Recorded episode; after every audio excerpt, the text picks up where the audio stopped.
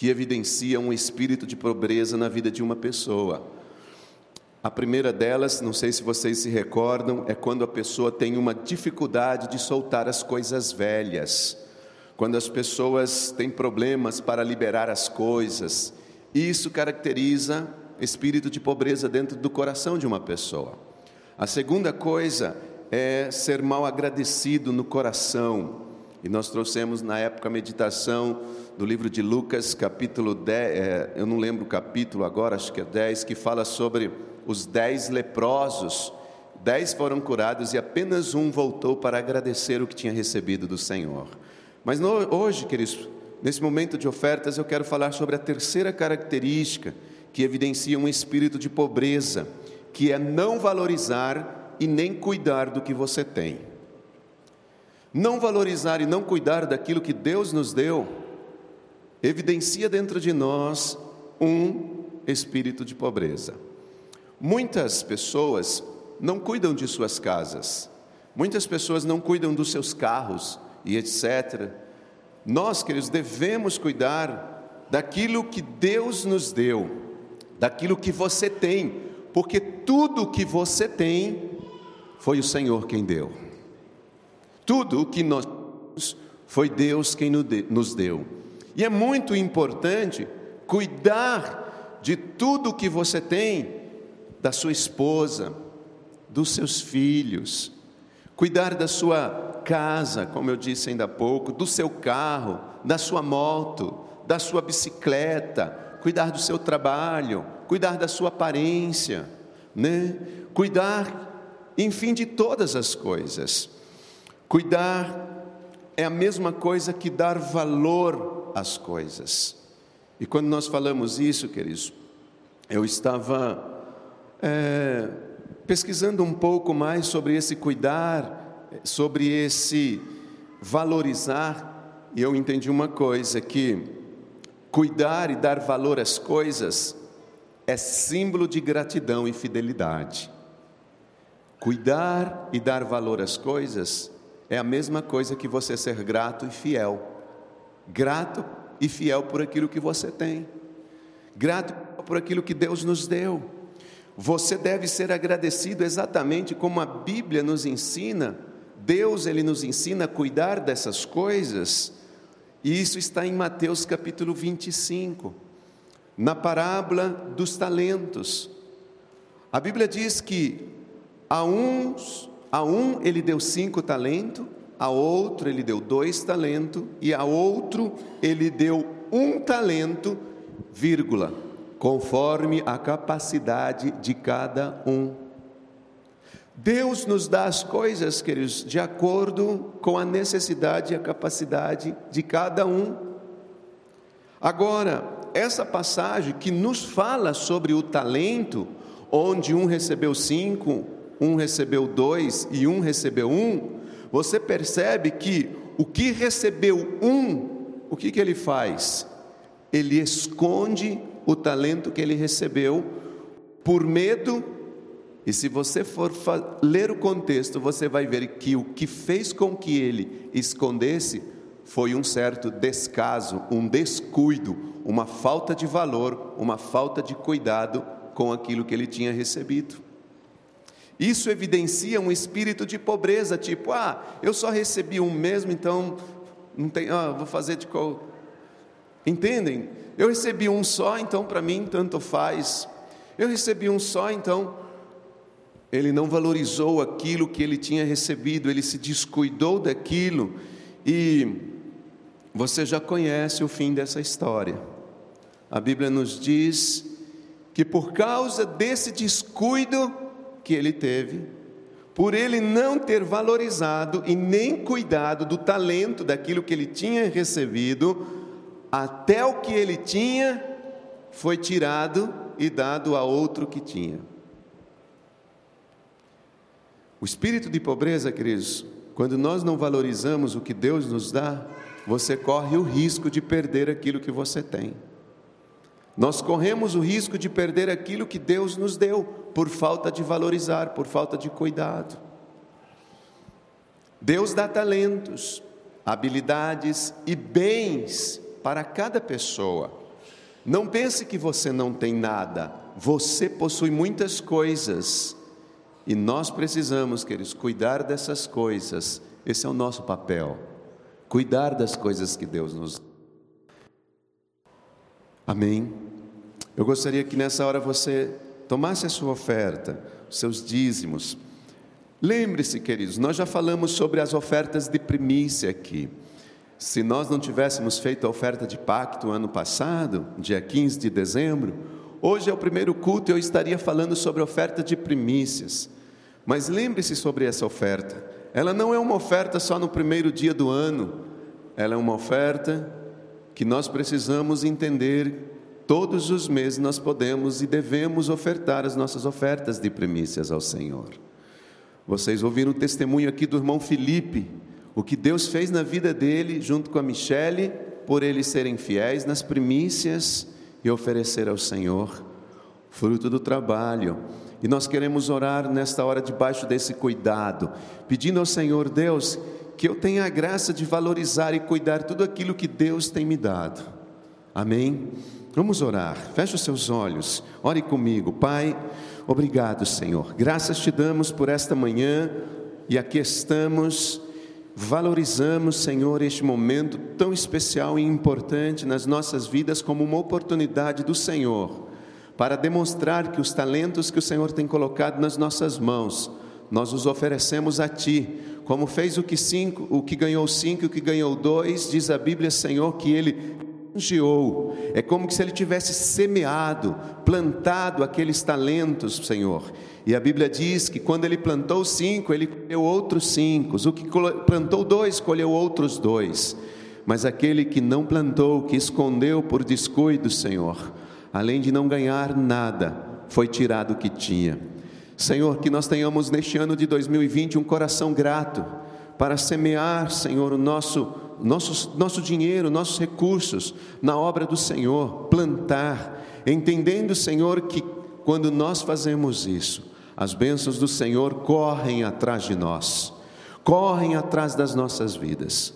Obrigado, Senhor, em nome de Jesus. Amém. Amém, queridos. Traga a sua oferta seu dízimo.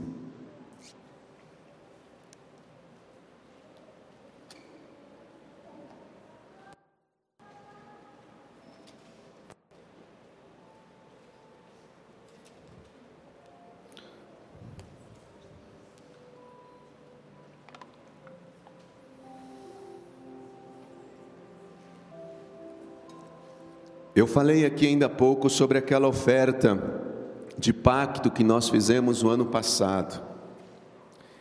Eu não sei se todos já tiveram essa oportunidade, esse privilégio de ofertar essa oferta, de semear essa oferta de pacto que foi feito ano passado.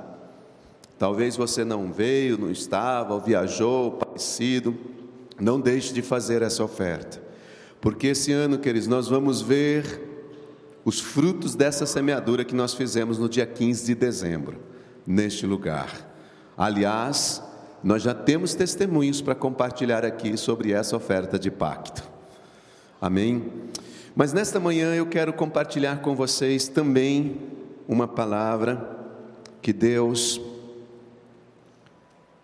durante esta semana, enquanto estava lendo, né, a nossa leitura, o nosso devocional do discípulo, e eu passei os olhos por um texto no livro de Gênesis, e naquele momento saltou o meu coração uma palavra, um tema, e nasceu algo, embora um tempo atrás eu tinha ministrado algo semelhante, parecido, mas nesta manhã algo assim novo brotou dentro do meu coração, e eu quero é,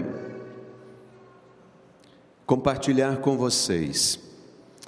Mas, por ser o primeiro culto de 2020, queridos, primeiro domingo, na verdade, 2020, hoje eu gostaria de trazer uma palavra para vocês e gostaria que vocês a recebessem, como eu diria, de coração para coração.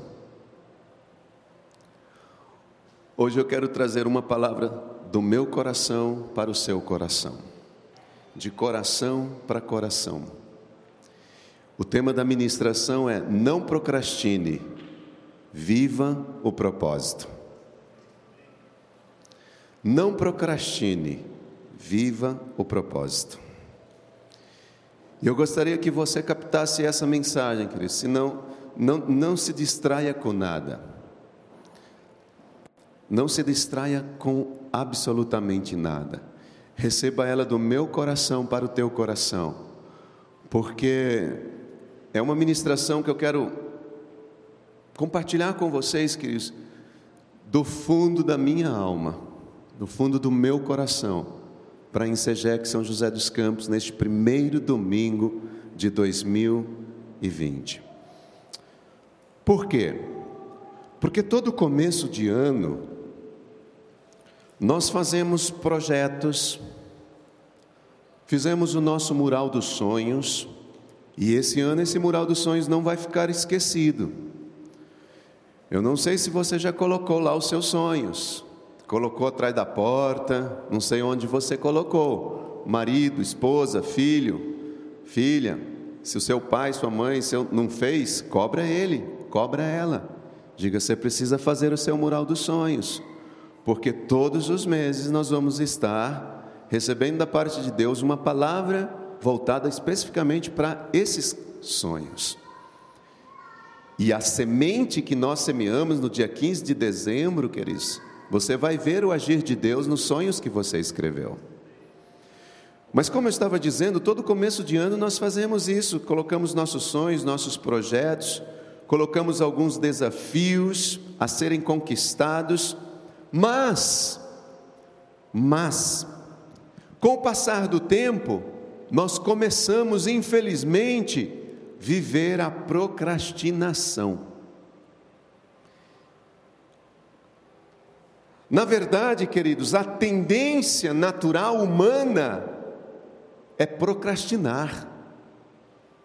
Isso, infelizmente, é uma maldição. É uma tendência que faz a gente sempre deixar para depois.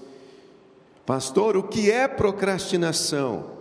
Na verdade, queridos, segundo Aurélio, diz que é a tendência natural de adiar decisões e ações benéficas, coisas importantes que temos que fazer ou decisões importantes que temos que tomar para amanhã.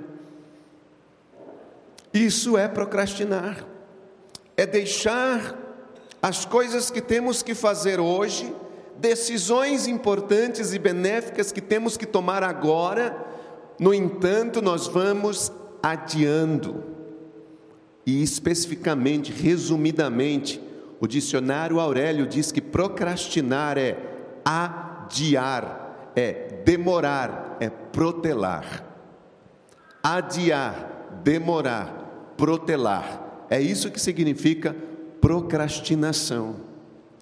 E é uma tendência natural do ser humano, queridos, fazer isso. Começamos o ano bem, mas com o passar do tempo, nós vamos deixando as coisas para depois.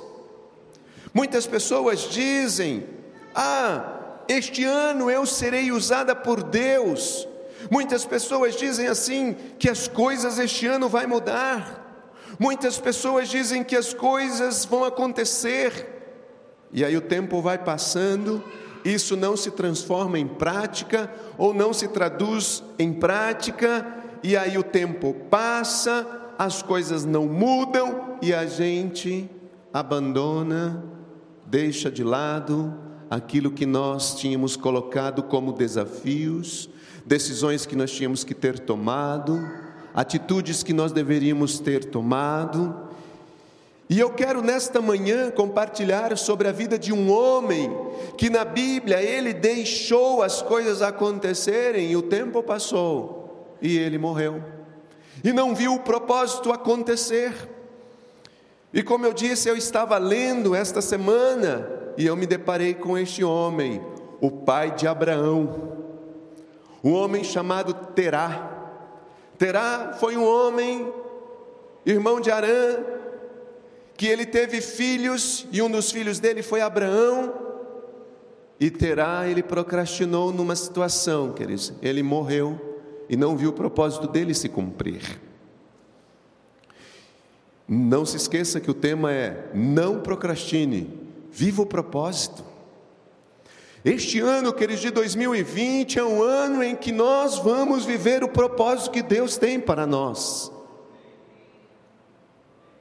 Obrigado pelos dois amém. Este ano é um ano que nós vamos viver o propósito que Deus tem para nós. Obrigado pelos cinco amém. Este ano é um ano que Deus tem e quer que você viva os propósitos de Deus para você. Amém. Este é o ano. Mas para isso, queridos, nós não podemos procrastinar mais, deixar as coisas para depois. E foi exatamente isso que aconteceu com este homem chamado Terá pai de Abraão, nós vamos ler daqui a pouco. Mas ele morreu numa cidade chamada Arã e nunca entrou na terra prometida, nunca pisou na promessa, nunca alcançou o seu propósito. Ele nunca viveu os sonhos que Deus tinha para ele. E sabe por quê? Por causa da procrastinação. Essa maldita procrastinação. Tudo porque ele demorou muito, tudo porque ele adiou, tudo porque ele protelou demais, e as coisas não aconteceram.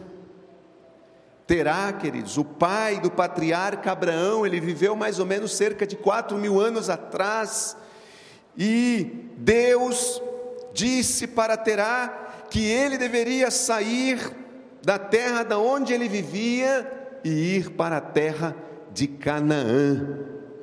Canaã tida. Canaã, queridos, representa a promessa de Deus.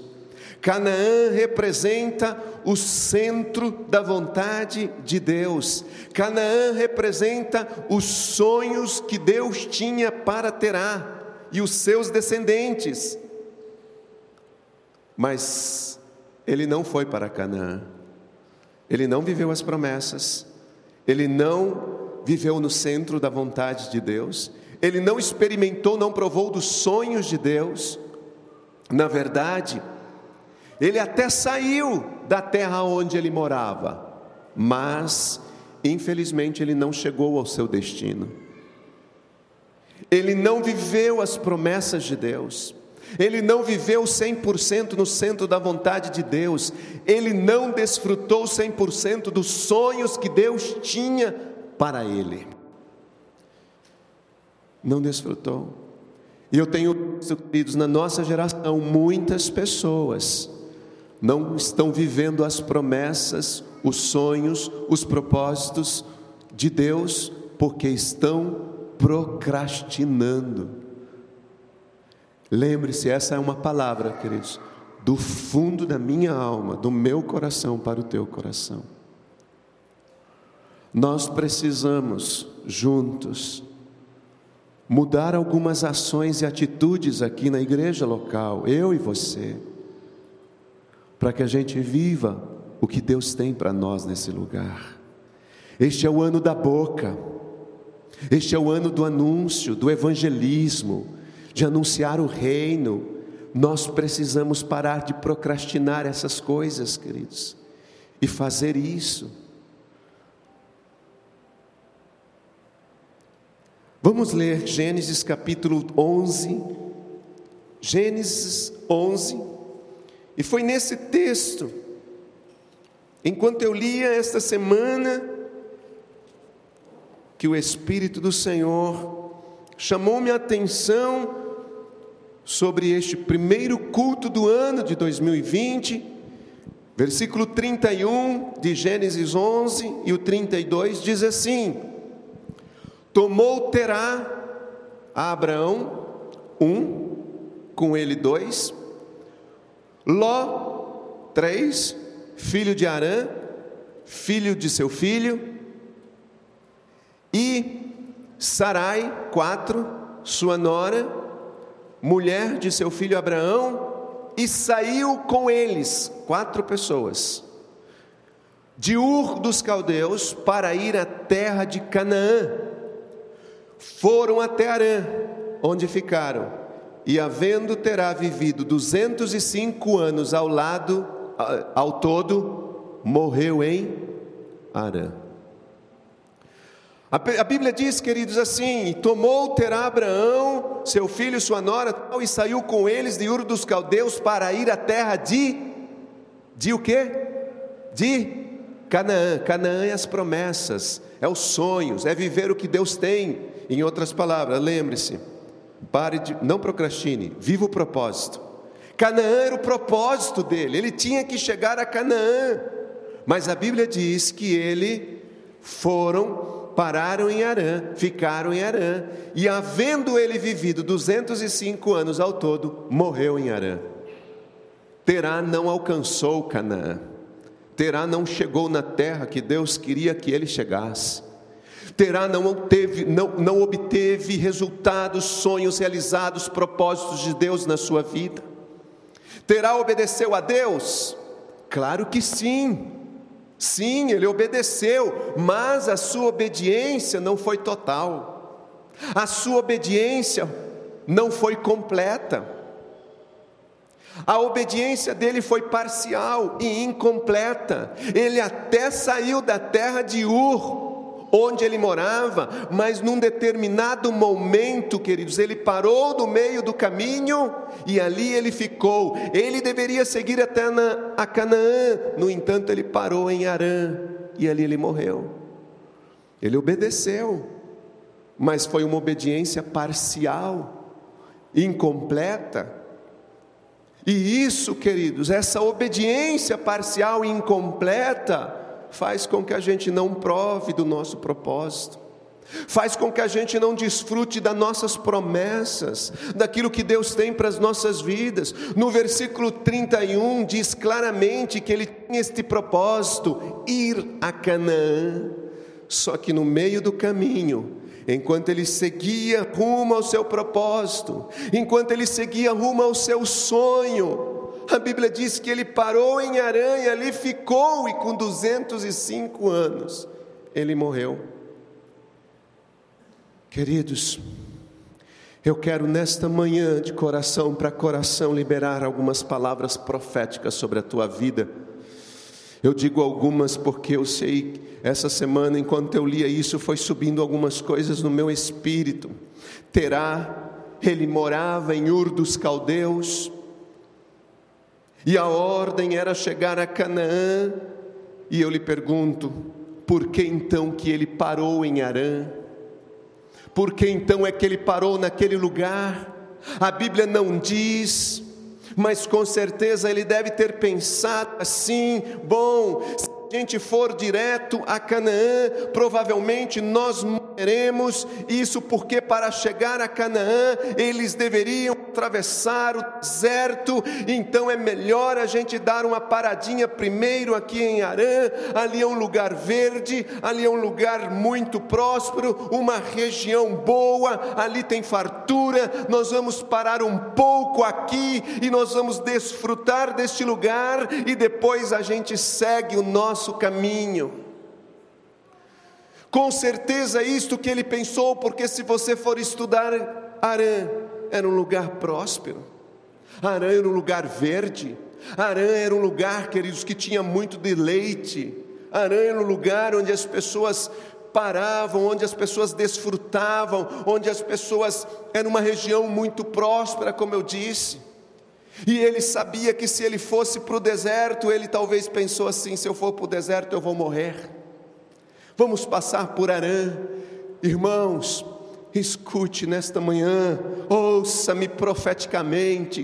Terá, ele sabia que para chegar na terra de Canaã, ele precisava passar pelo deserto. No entanto, ao invés de se manter na rota, ele preferiu se desviar e passar primeiro por Arã. Se você é uma daquelas pessoas que quer se desviar da rota, porque não quer passar pelo deserto que Deus colocou para você passar, porque acha que o deserto vai te matar, isso não é verdade. Todos nós temos um deserto na nossa vida. O Senhor, Ele está te dizendo nesta manhã: permaneça na rota. O Senhor está te dizendo: não saia do caminho, não saia do centro da vontade de Deus, não saia do propósito que Deus te deu. Ninguém é digno de levar de um oásis sem antes passar pelo deserto. Ninguém bebe de água fresca, de um oásis que Deus tem para nós, sem antes nós passarmos pelos nossos dias dias. Ninguém vai pegar a Canaã sem antes passar pelo deserto. Ninguém alcança a promessa sem antes passar pelo deserto. Você pode até estar pedindo a Deus, como eu já fiz, minha família já fez isso Senhor, dá para o Senhor mudar o clima do deserto, está muito quente, está muito difícil. Senhor, nós não estamos aguentando mais.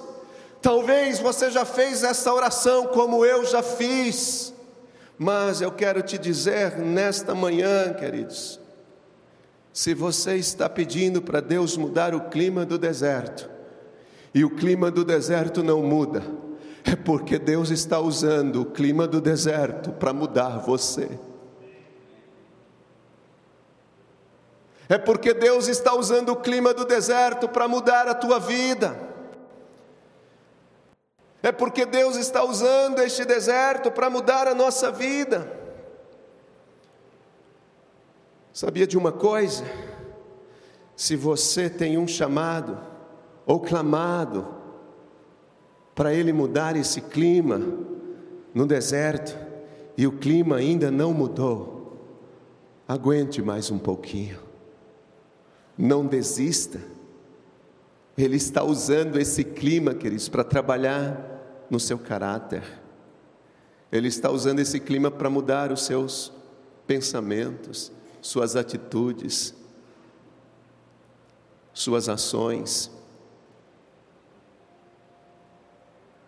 Passar pelo deserto, irmãos, passar por problemas, por lutas, por dificuldades, infelizmente ou felizmente faz parte da caminhada, mas eu tenho profeticamente algo lindo para te dizer nesta manhã. Mesmo que você passe por uma dificuldade, por problemas e por lutas, é você quem decide se o deserto vai te vencer ou você vai vencer o deserto. É você quem decide isso. É você quem toma essa decisão. Pare de ficar olhando para os outros. Cumpra o seu propósito. Pare de ficar abatido por causa de quem está supostamente prosperando no seu caminho. Pare de ficar olhando para quem supostamente está alcançando o seu propósito. Por quê, irmãos? Porque Deus tem o seu propósito. Deus tem algo pessoal, Deus tem algo para você, para nós. Terá, ao invés de obedecer a Deus 100%, ele preferiu antes dar uma paradinha em Arã. Escute-me com atenção. Não pare em Arã. Não desvie do propósito. Não queira sair da rota do deserto para chegar a Canaã e dar uma desviada e parar primeiro num lugar saudável, gostoso, desfrutar. Espera um pouco, deixa para depois. Porque se deixar para depois, queridos, o tempo pode passar e a gente não alcançar o propósito que nós temos. Ah, pastor, eu vou parar um pouquinho em Arã porque o deserto está muito quente.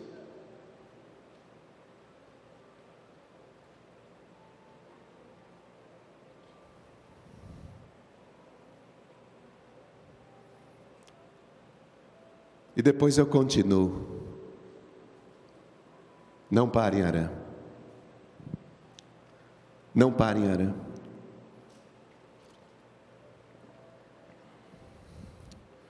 Você nunca, nunca morrerá no deserto quando você está no propósito.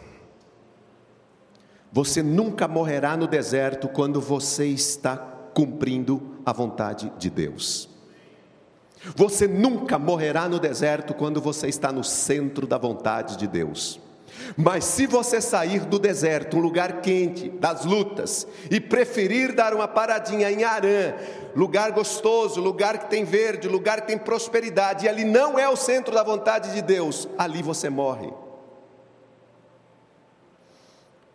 Muitos, queridos, estão vivendo no deserto, e muitos estão morrendo em lugares prósperos.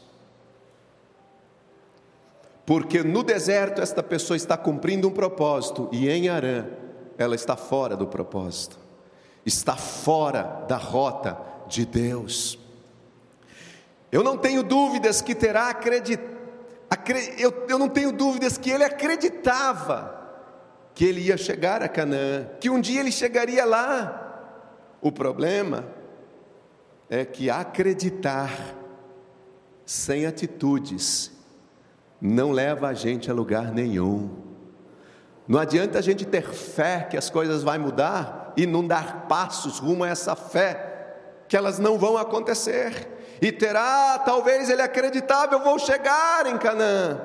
Mas ele nunca saiu de Terá para dar continuidade ao seu projeto. Nunca aconteceu. Porque, queridos, que nós passamos anos, às vezes e anos, e muitas coisas não acontecem na nossa vida. Eu até creio tenho fé, mas fé sem atitude não nos leva às conquistas. Fé sem atitude não te levará à terra da promessa, à terra prometida, ao seu propósito. Fé sem atitude não nos fará prosperar. Fé sem atitude não fará você realizar os sonhos que Deus tem para você. Fé e atitude está casada tem que estar junto. A Bíblia fala, queridos, claramente que ele partiu para ir a Canaã, esse era o plano dele, mas em vez de seguir para Canaã, parou em Arã. Eu acredito que terá ali em Arã, lendo aqui, queridos, essa semana, essa passagem, ele deve ter pensado assim: depois de um dia, depois de dois dias, três dias, com certeza o desejo ainda queimava dentro do coração dele, e ele talvez pensava: eu vou sair daqui, eu vou seguir o meu propósito, eu para Canaã. Eu creio, queridos, que por várias vezes deve ter passado pela sua mente que ele deveria voltar à rota de onde ele nunca deveria ter saído, mas no caso dele, Infelizmente, o tempo passou e ele nunca mais voltou para o plano original que Deus tinha traçado para ele. Nunca mais. Isso é triste. Eu conheço tanta gente, irmãos, que no momento do deserto, no momento da luta, no momento de ser tratado, no momento em que Deus começou a trabalhar, preferiu se afastar, ir embora, procurar uma arã, talvez, um lugar onde ninguém cobra, um lugar onde ninguém vai pegar no meu pé, um lugar onde eu não vou conseguir ser tratado. Quando eu cheguei aqui em 2013, no comecinho de 2014, um casal uma família, 20 anos de Insegec. Deus começou a trabalhar com eles algo muito sério, veio à luz umas coisas, e ele disse para mim, no meu gabinete, eu estou indo embora para uma outra igreja, não vou citar o nome, mas uma mega igreja na cidade, porque lá eu vou ser tratado de uma forma diferente, ninguém vai me ver. E o dia que eu estiver pronto, se Deus quiser, eu volto para cá. Ele disse isso com as próprias bocas no meu gabinete.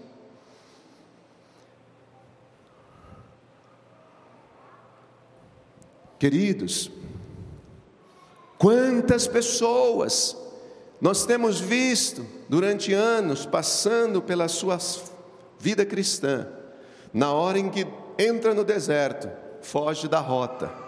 Eu prefiro ir por Arã, aqui é mais tranquilo, aqui é mais calmo. E infelizmente, muitos amigos meus, colegas meus, discípulos meus, não voltaram mais, Valdir, para a rota.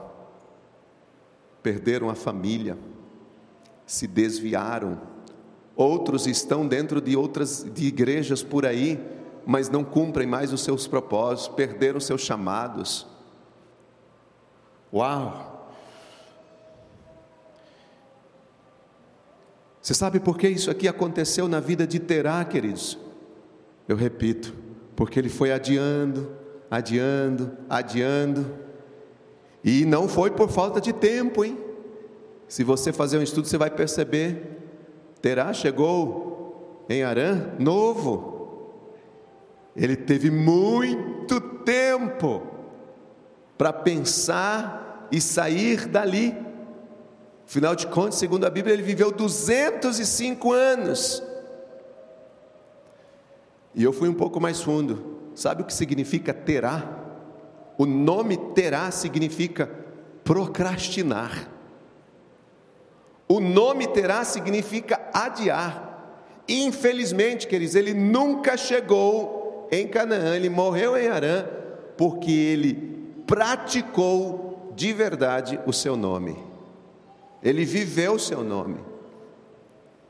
Se Deus te chamou para viver os sonhos dele, eu lhe pergunto: o que é que você está esperando? Se Deus te trouxe a este lugar, se Deus nos chamou, queridos, para este lugar, o que é que estamos esperando para viver o que Deus tem? Pastor, não se preocupe, fica tranquilo. Eu te prometo que ainda eu vou viver o que Deus tem para mim. Mas primeiro, deixa eu dar uma paradinha em Arã, pastor. Deixa eu é ali, pastor, ali é mais verde, ali é uma região próspera, ali é uma região boa, ali tem fartura. Deixa eu parar um pouquinho para desfrutar desse lugar. Depois eu lhe prometo que eu vou seguir o meu caminho. Queridos, é justamente sobre isso que Deus está conversando conosco nesta manhã. Se a gente, como terá, continua ou continuar procrastinando, nós podemos ficar em Arã e perder Canaã. Perder o propósito, perder os, os sonhos, perder o que Deus tem para nós. E muitos cristãos, queridos, são como Terá, ficam adiando, como seu próprio nome diz, Terá. E eu vejo isso, pastor. Um dia eu terei isso, terá. Um dia eu terei aquilo. Um dia eu farei isso. Um dia eu farei aquilo, pastor. Um dia, um dia, um dia. Um dia sempre no futuro. Um dia amanhã e nunca no presente, esse dia nunca chega. Um dia eu serei aquele homem de Deus, pastor. Um dia eu serei aquela jovem, aquele jovem, aquela mulher de Deus. Um dia, pastor. Um dia eu vou no dentista. Um dia eu vou tirar carta de carro, pastor. E o tempo passa e você não tira. Um dia, pastor, eu vou ter mais tempo de qualidade com a minha família. Um dia eu levo mais a sério esse negócio de vida cristã. Um dia eu levo mais a sério esse negócio de célula. Um dia eu levo mais a sério esse negócio de fazer parte, de ser parte. Um dia eu me envolvo mais com a igreja. Um dia, pastor, eu vou abrir a minha célula. Um dia eu vou ler a Bíblia. Um dia eu vou ler a Bíblia o ano todo. Um dia eu vou ler. Um dia eu vou deixar esse vício maldito que me acompanha, esse vício maldito, esse pecado de estimação que fica guardado debaixo da cobertinha. Um dia eu vou melhorar em casa. Um dia eu vou ser um melhor pai, um melhor marido, uma melhor esposa. Um dia, um dia, um dia, um dia, um dia, um dia. E esse um dia nunca chega. Nunca chega. Por quê? Porque a tendência natural é essa: adiar. Mas uma coisa eu lhe digo profeticamente: o dia é hoje, o dia é agora, o dia chegou porque aquele que ficar esperando para amanhã, pode ser que não chegue esse amanhã, e a gente, queridos, como terá, pode morrer em Arã, terá, nunca chegou ao seu destino final, ele ficou a vida inteira adiando as coisas para amanhã e nunca alcançou o que tinha para alcançar hoje. Nunca. Quando a Bíblia se refere a Canaã, a terra prometida, eu já disse e repito e quero reforçar isso, que ele está falando das promessas de Deus, do propósito de Deus, dos sonhos de Deus, da vontade de Deus. Canaã não simboliza o céu como muitos pregam por aí. Não é isso. A Bíblia diz que o povo, escute, saiu da terra do Egito, que simbolizava o que? O mundo, o pecado, escravidão, para quê? Para que eles pudessem provar das promessas de Deus, das conquistas de Deus, e essas conquistas não estão lá, essas conquistas estão aqui.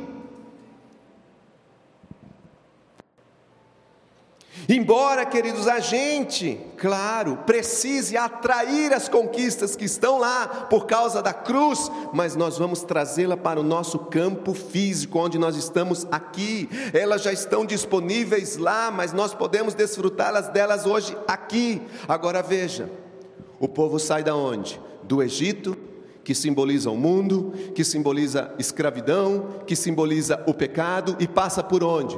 Pelo Mar Vermelho. Mar Vermelho, querido, significa salvação, é o sangue de Jesus. Nós saímos do Egito, do mundo de pecado, passamos pela salvação, recebemos o sangue de Jesus sobre as nossas vidas, nós somos purificados, nós somos perdoados, nós somos limpos, somos justificados, somos santificados pelo sangue de Jesus. Recebemos a salvação de Jesus. Para quê, pastor? Saí do Egito, passo pela salvação para desfrutar do propósito de Canaã aqui na terra. É hoje. Propósito de Deus é agora, não é amanhã, é agora, queridos. Deus tem um propósito para nós hoje, neste lugar, neste ano de 2020.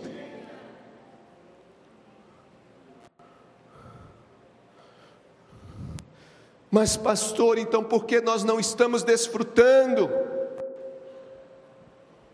Porque muitos estão morrendo em Arã. Porque fisicamente falando, queridos, Arã é um lugar de muita prosperidade, de muitas farturas. E muitos estão preferindo lugares assim. Muitos não querem abrir mão das suas coisas pessoais para viver as coisas de Deus. Muitos não estão querendo abrir mão das suas coisas pessoais, físicas, terrenas, estão tão grudados os nossos pés nessa terra, queridos e não queremos viver os sonhos de Deus. Isso é o que significa Arã, fisicamente falando, mas espiritualmente falando, queridos. Arã era um lugar de rota, Arã era um lugar de fuga, Arã era um lugar de fazer a, a própria vontade. Arã fez a sua própria vontade, e Arã, desculpa, Terá fez a sua própria vontade indo para Arã. Arã, querido, significa um lugar de pecado, lugar de fugir do propósito de Deus. quando nós não queremos passar pelo deserto. É isso que significa espiritualmente Arã. Aparentemente, Arã, Terá chegou em Arã, Valdir, estava tudo bem, beleza, tenho tudo aqui que eu preciso, tudo jóia, fartura, prosperidade, ninguém pega no meu pé, aqui não tem o calor do deserto, estou tranquilo aqui.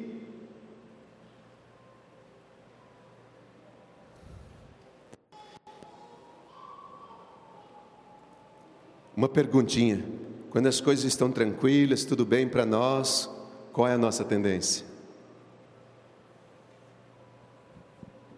Não é? Tá tudo bem. Mas eu tenho que fazer aquilo lá na igreja, aquilo lá para o reino. Aquilo... Ah, não, amanhã eu faço. As coisas estão tudo bem para mim hoje, tudo tranquilo. Não, mas tem que a célula ganhar vida, não sei. Não, mas está tudo tranquilo. Terá tudo bem, tudo tranquilo, próspero. Deixa, quem sabe amanhã a gente vai. Quem sabe depois da manhã a gente segue o nosso caminho. Quem sabe depois da manhã a gente vai. E muitos de nós, queridos, ou por que não dizer todos nós aqui, lutamos contra a procrastinação. Todos nós lutamos contra isso. Mas eu vejo quanto isso tem sido difícil para muitos vencer uma estatística de um professor universitário que eles nos Estados Unidos. Ele estudou sobre a procrastinação durante cinco anos. Cinco anos estudando sobre a procrastinação. Sabe qual foi o resultado da sua pesquisa? Ele concluiu que 95% da população adia realizações de suas tarefas para depois. Sete bilhões quase 8, 95% deixam para amanhã. Há uma estimativa, queridos, que os americanos hoje perdem aproximadamente 400 milhões de dólares anual, deixando para amanhã o pagamento dos impostos que deveriam ser pagos hoje. Sabe por que isso acontece? Muitas vezes, queridos, conosco, de nós não avançarmos devido ao medo do fracasso. Mas e se eu fizer e fracassar? E se eu for e não dar certo? E se eu começar e não continuar?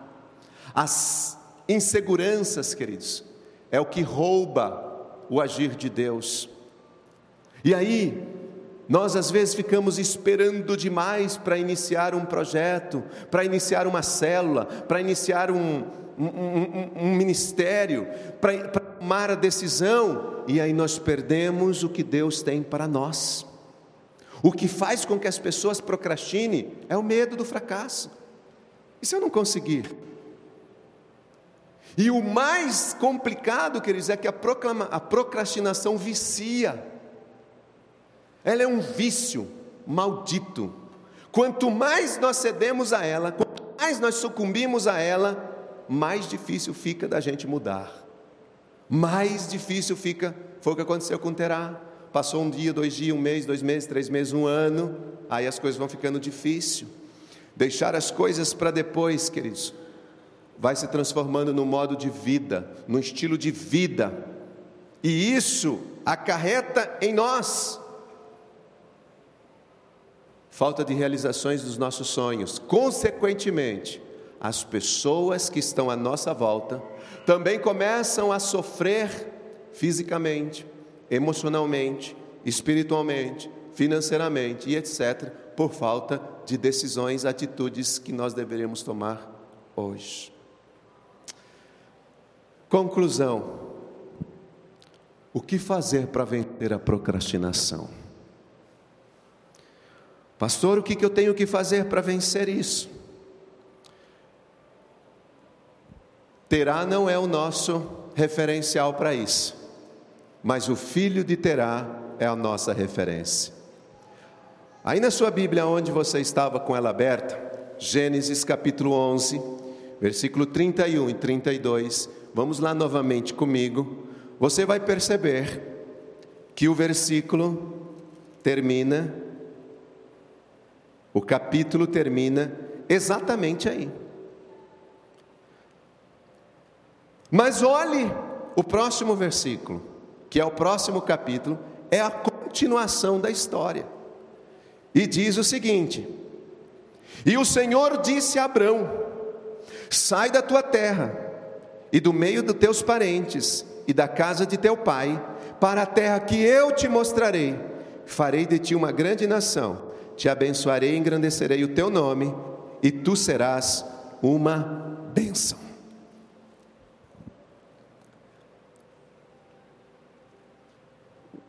Este é a referência, este homem é a referência para vencer a procrastinação. Terá não, mas este homem é a nossa referência. Se você observar aqui, escute isso. O fato de Terá, o pai dele, não ter cumprido o propósito de Deus, que era levá-los à terra prometida, não significa que Deus para com o propósito. Amém? Deus tem um propósito para esse lugar. Se alguém sai fora, Deus traz outro.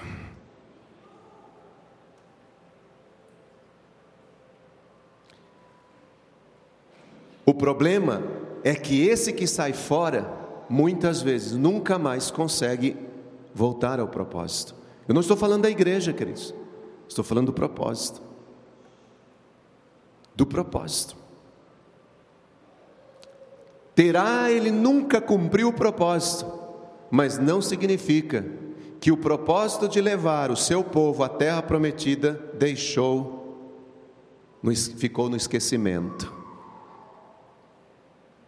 O pai não quis. Então Deus transfere o propósito para o filho. Abraão, sai da tua terra, do meio dos teus parentes, e vai para a terra que eu te mostrar. Não foi a mesma coisa que Deus tinha dito isso para Arão, para Terá? Terá, sai da terra de Ur dos Caldeus e vai para Canaã. Ele saiu, mas no meio do caminho a gente sabe o que aconteceu. Abraão não. Abraão pegou a mochilinha dele. Eu fico aqui imaginando, irmãos, Abraão pegou aquela, sabe aquele pauzinho assim, que você já viu um monte de filminho de desenho, coloca a trouxinha assim pendurada num pauzinho atrás. Quem? Né? E perna para quem te, que te que, perna para quem te quer. Dá linha na pipa bora. Abraão disse: Vou cumprir o meu propósito. Papai procrastinou muito. Eu só não segui porque eu estava debaixo da liderança do meu pai. Mas agora, Deus está dizendo que é comigo. E aí que nós vemos aqui que para vencermos a procrastinação, precisamos saber o que a Bíblia nos diz a esse respeito. Tem um versículo que eu quero concluir, queridos, desse versículo aqui, que está em Eclesiastes capítulo 11, versículo 4, na tradução livre. Sabe qual é a solução? Esse é o versículo. Diz assim: Se você esperar pelas condições perfeitas, jamais fará nada. Se você esperar pelas condições perfeitas, jamais fará alguma coisa. Se você esperar ser um PhD em Bíblia para cumprir o propósito, o tempo vai passar e você não vai cumprir o seu propósito. E aqui, queridos, concluindo essa ministração, eu quero deixar, por esse versículo, três condições para você vencer a sua procrastinação. Ou por que não dizer três sugestões para você Primeira sugestão: pare de dar desculpas. Diga isso à pessoa que está ao seu lado. Chega, para de dar desculpas. Sabe por quê, queridos? Escute isso. esforços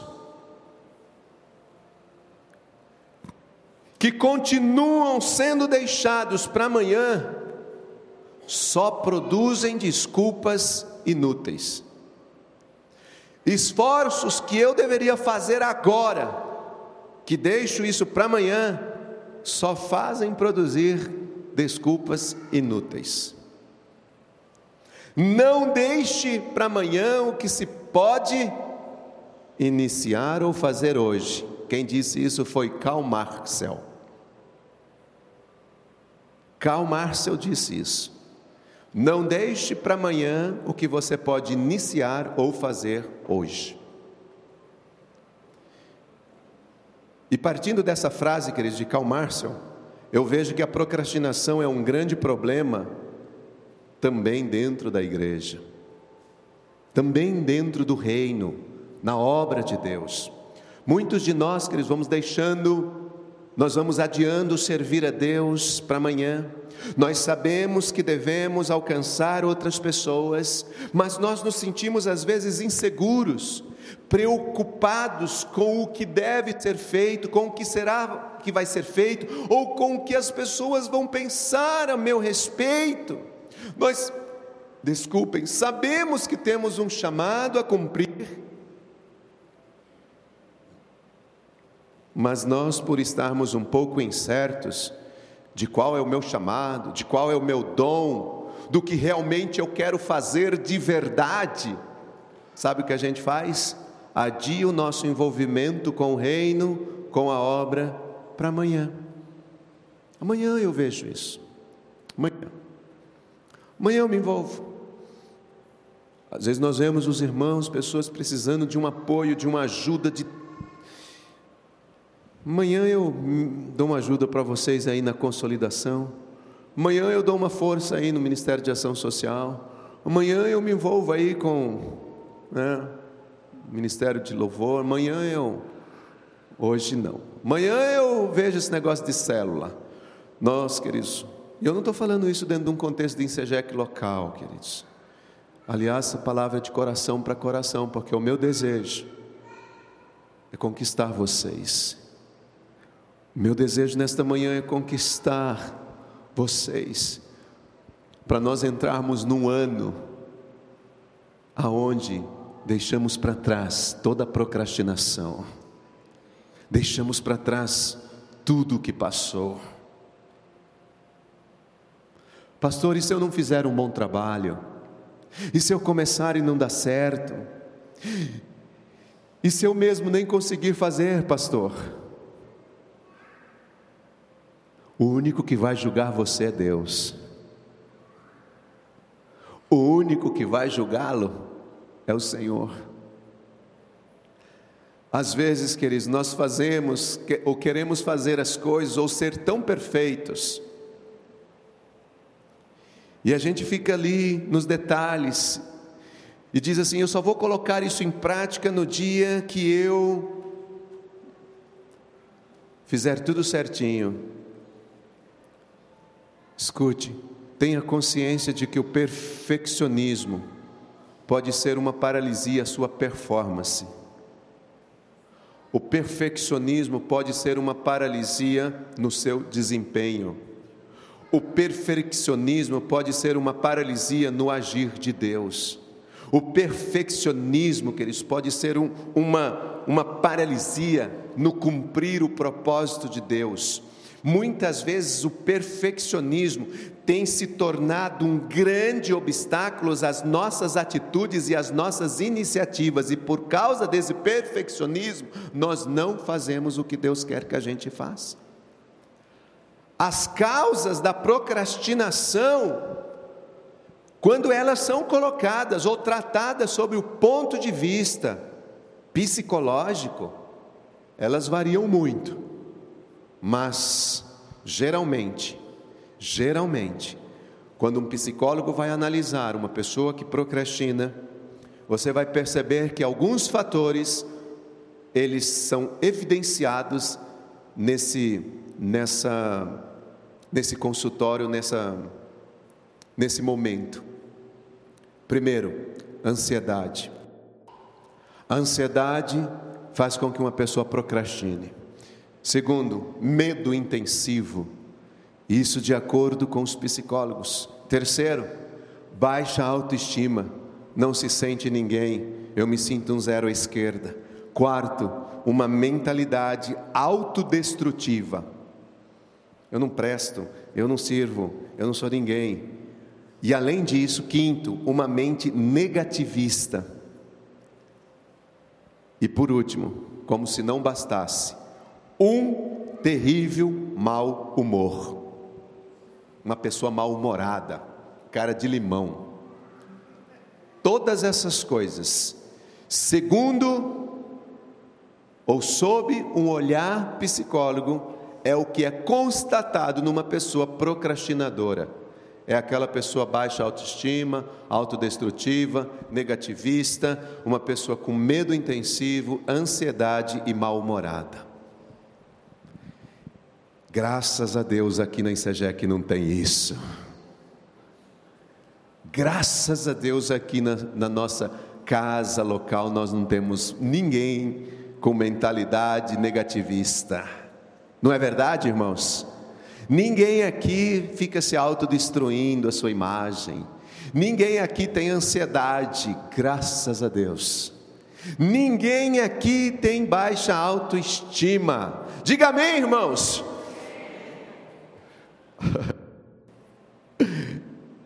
Dá uma olhada para o seu lado e diga assim: Nós não somos mal-humorados.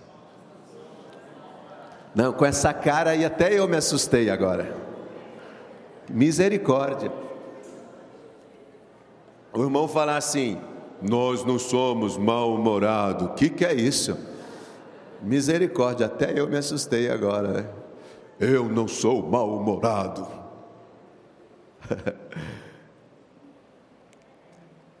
segunda condição, segunda sugestão. Qual é a primeira? Pare de dar desculpa. Segunda,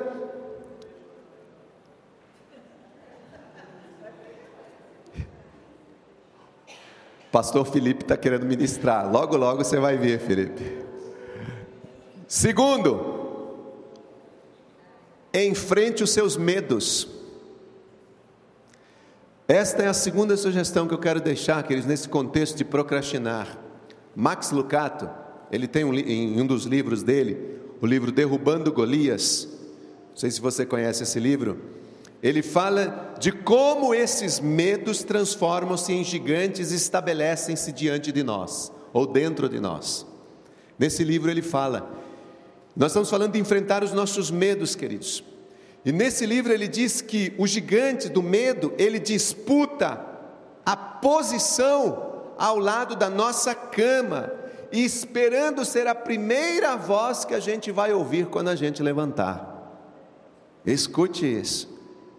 Ele fala no livro dele que você está dormindo e fica um gigante no pé da sua cama disputando se a primeira voz que você vai ouvir vai ser a voz de Deus ou vai ser a voz do medo dizendo: você não vai conseguir.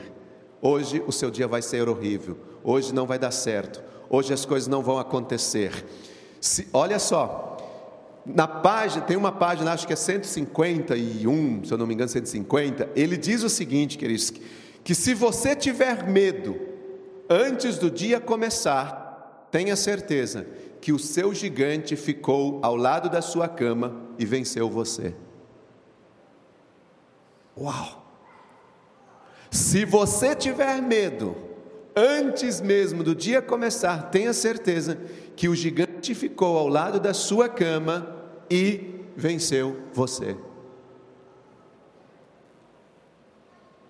Enfrente seus medos. Irmãos, líderes, queridos, pare com esse negócio. Ah, mas eu se eu for, eu vou fazer tudo de novo. Ah, mas se eu fizer isso, irmãos, de coração para coração, para acordar você. Eu preciso de você. Eu preciso de você, querido. Preciso da sua família. Eu preciso da sua família.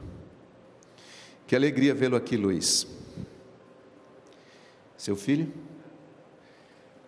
Eu preciso da senhora. aqui comigo. Eu preciso de vocês.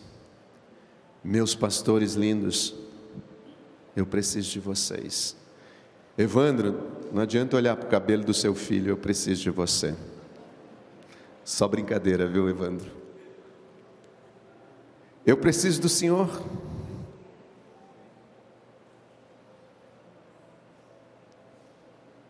De coração para coração. Isabel, eu preciso de você.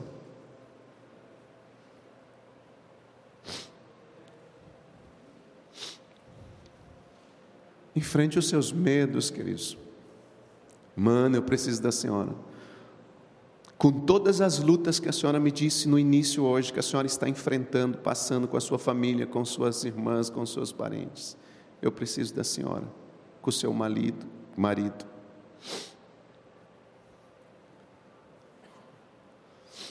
Eu preciso de vocês dois, de vocês três agora.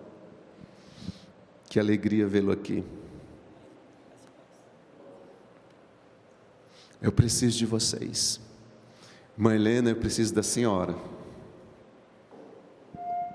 Nesse ano de 2020, eu preciso da senhora.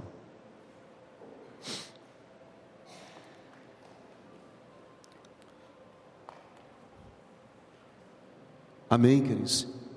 Enfrente os seus medos, queridos de coração para coração nesta manhã. Vamos parar de procrastinar. Temos um reino a conquistar. Nove meses a Sarinha está chegando, está nas portas, e ela está aqui adorando, está servindo.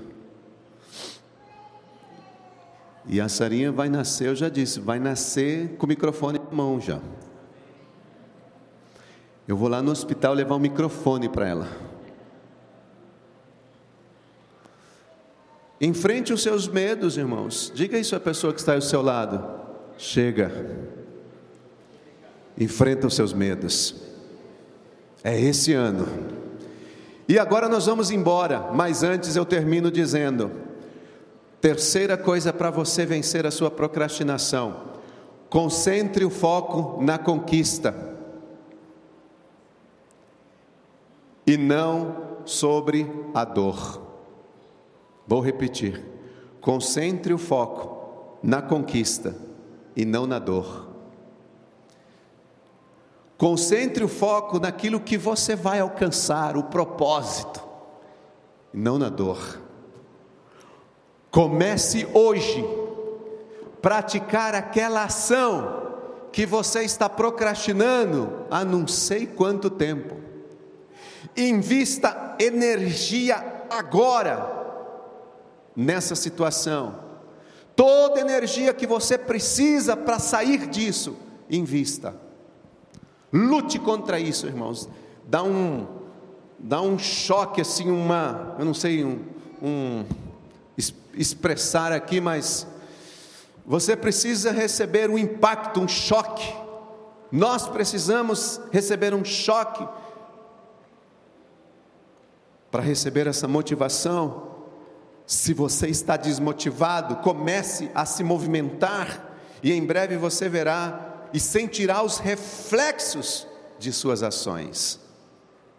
Mas eu preciso agir, eu preciso ter atitude, eu preciso me mover. Em outras palavras, sempre que tiver algo importante para fazer, não espere, faça.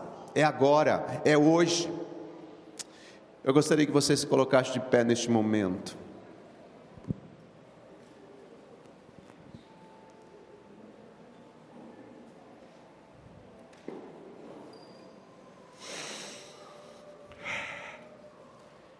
E agora, olhando no teu olho, o que você está adiando?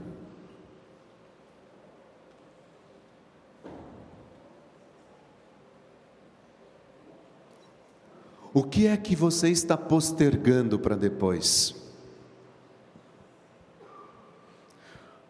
O que nós temos que fazer agora, que eles estamos deixando para amanhã? É hora de entrar em ação. Faça isso, faça já. saia daqui desse culto, nesse primeiro culto de 2020, dizendo isso ao Senhor Deus: não dá mais, eu preciso mudar. Uma oração bem simples que pode te ajudar e que me ajudou, irmãos, é essa que eu vou passar para vocês agora. Uma linha e meia. Deus, ajuda-me a fazer o que eu sei que é preciso fazer. Ajude-me a fazê-lo agora. Essa foi uma oração que eu fiz por um período da minha vida. 2007 e 2008 foi um ano muito difícil para mim, irmãos. Eu entrei numa fase depressiva, muitos aqui já sabem disso. Quem me aguentou foi a minha esposa e minha filha para administrar tudo isso. Eu perdi a motivação de muitas coisas, meus sonhos morreram. Muitas coisas foram utilizadas para que eu pudesse mudar o meu foco para a promessa, concentrar o meu foco na conquista e não na dor. E uma das coisas foi essa simples oração: Deus, ajuda-me a fazer o que eu sei que é preciso fazer e ajude-me a fazer agora. Quero que você feche os seus olhos. Esse é o único dia que nós temos. Pode ser que amanhã nós não temos mais. E talvez o hoje também não tenhamos ele o dia inteiro. Portanto, faça já o que deve ser feito. Ajude-nos, queridos. Ajude-nos neste lugar, neste ano de 2020. Ajude-nos a mudar a história dessa igreja. A Sua presença, que é muito importante, domingo após domingo. Ajude-nos trazendo outras pessoas.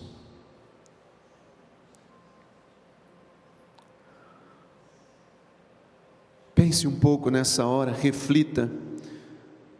O que é que você tem postergado, adiado, procrastinado, deixado para amanhã? Não procrastine mais, tempo de agir. Não procrastine, viva o propósito, viva os sonhos de Deus. O único impedimento para você mudar é você mesmo. O único impedimento que impede a gente de mudar somos nós mesmos, não é o diabo, não são as pessoas, não são as circunstâncias, não é a falta disso ou daquilo que impede a nossa mudança mas é a nós mesmos, nós mesmos impedimos nós de agirmos, nós mesmos precisamos dar um passo. Que venha sobre nós nesta manhã, neste primeiro culto de 2020, a força de Avé, a alegria de Avé, a nossa força a alegria de haver a nossa força, que você seja robustecido nesta manhã com essa alegria, com essa força do Senhor, queridos. Que nós, como igreja, possamos nesta manhã dar as nossas mãos uns aos outros e partirmos para 2020, encarando Ele não com um olhar de orgulho, mas com um olhar de submissão, de conquista, um olhar de expectativas, um olhar de não deixar as coisas para amanhã e fazer hoje, um olhar de ver o agir de Deus através das nossas ações e atitudes. Pai, nesta manhã, nós estamos aqui de coração para coração, Senhor, em nome de Jesus Cristo, Senhor, traz sobre nós uma mente transformadora nesta manhã, uma mente positiva, Senhor, uma mente que entende que a jornada é tão desfrutável quanto o nosso destino, uma mente que entende, Senhor, que nós não precisamos alcançar o nosso propósito para nos deleitar dele, mas nós podemos, Senhor, no dia a dia, desfrutar da caminhada, desfrutar, Senhor, dessa jornada. Senhor, traz sobre nós nesta manhã manhã sobre Ensegec, São José dos Campos, Pai, neste primeiro culto de 2020, uma mente, Senhor, renovada, que entende que a nossa jornada, Senhor, ela é momento de prazer, momento de alegria, desfrutável, Senhor, quanto também o nosso destino. Traz, traz esse gozo, traz essa alegria sobre nós em nome de Jesus Cristo. Senhor, arranca o medo do nosso coração, toda baixa autoestima, toda mente negativista, todo mau humor, Senhor, toda ansiedade, tudo aquilo que tem atrapalhado a gente de conquistar o nosso propósito, Senhor. Tira os nossos olhos, meu Deus, daquelas pessoas que estão à nossa volta, às vezes até como o Senhor Jefité no livro do Senhor, no Salmo 73, que começou a olhar para a prosperidade dos ímpios, Senhor, e quase se desviou dos caminhos do Senhor.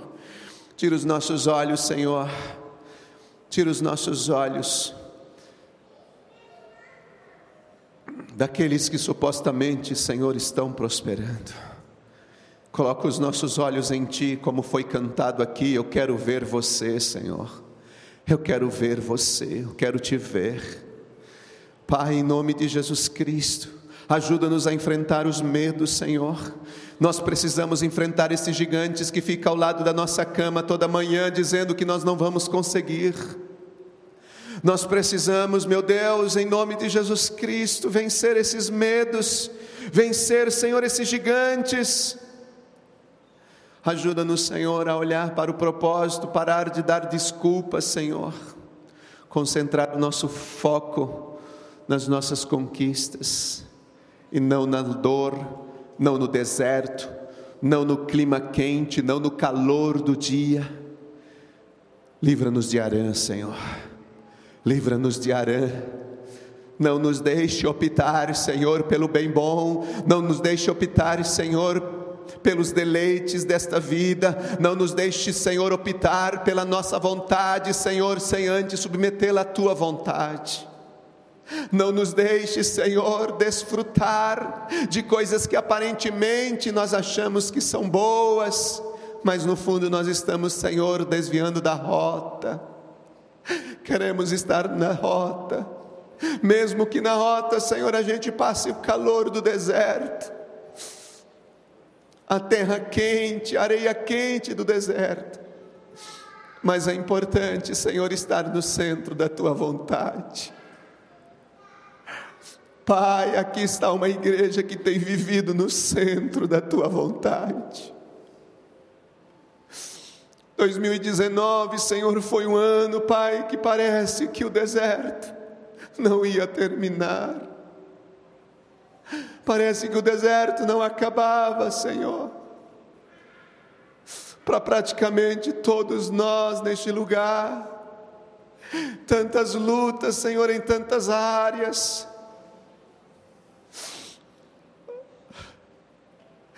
Mas, Senhor, temos convicção de que estamos na rota certa.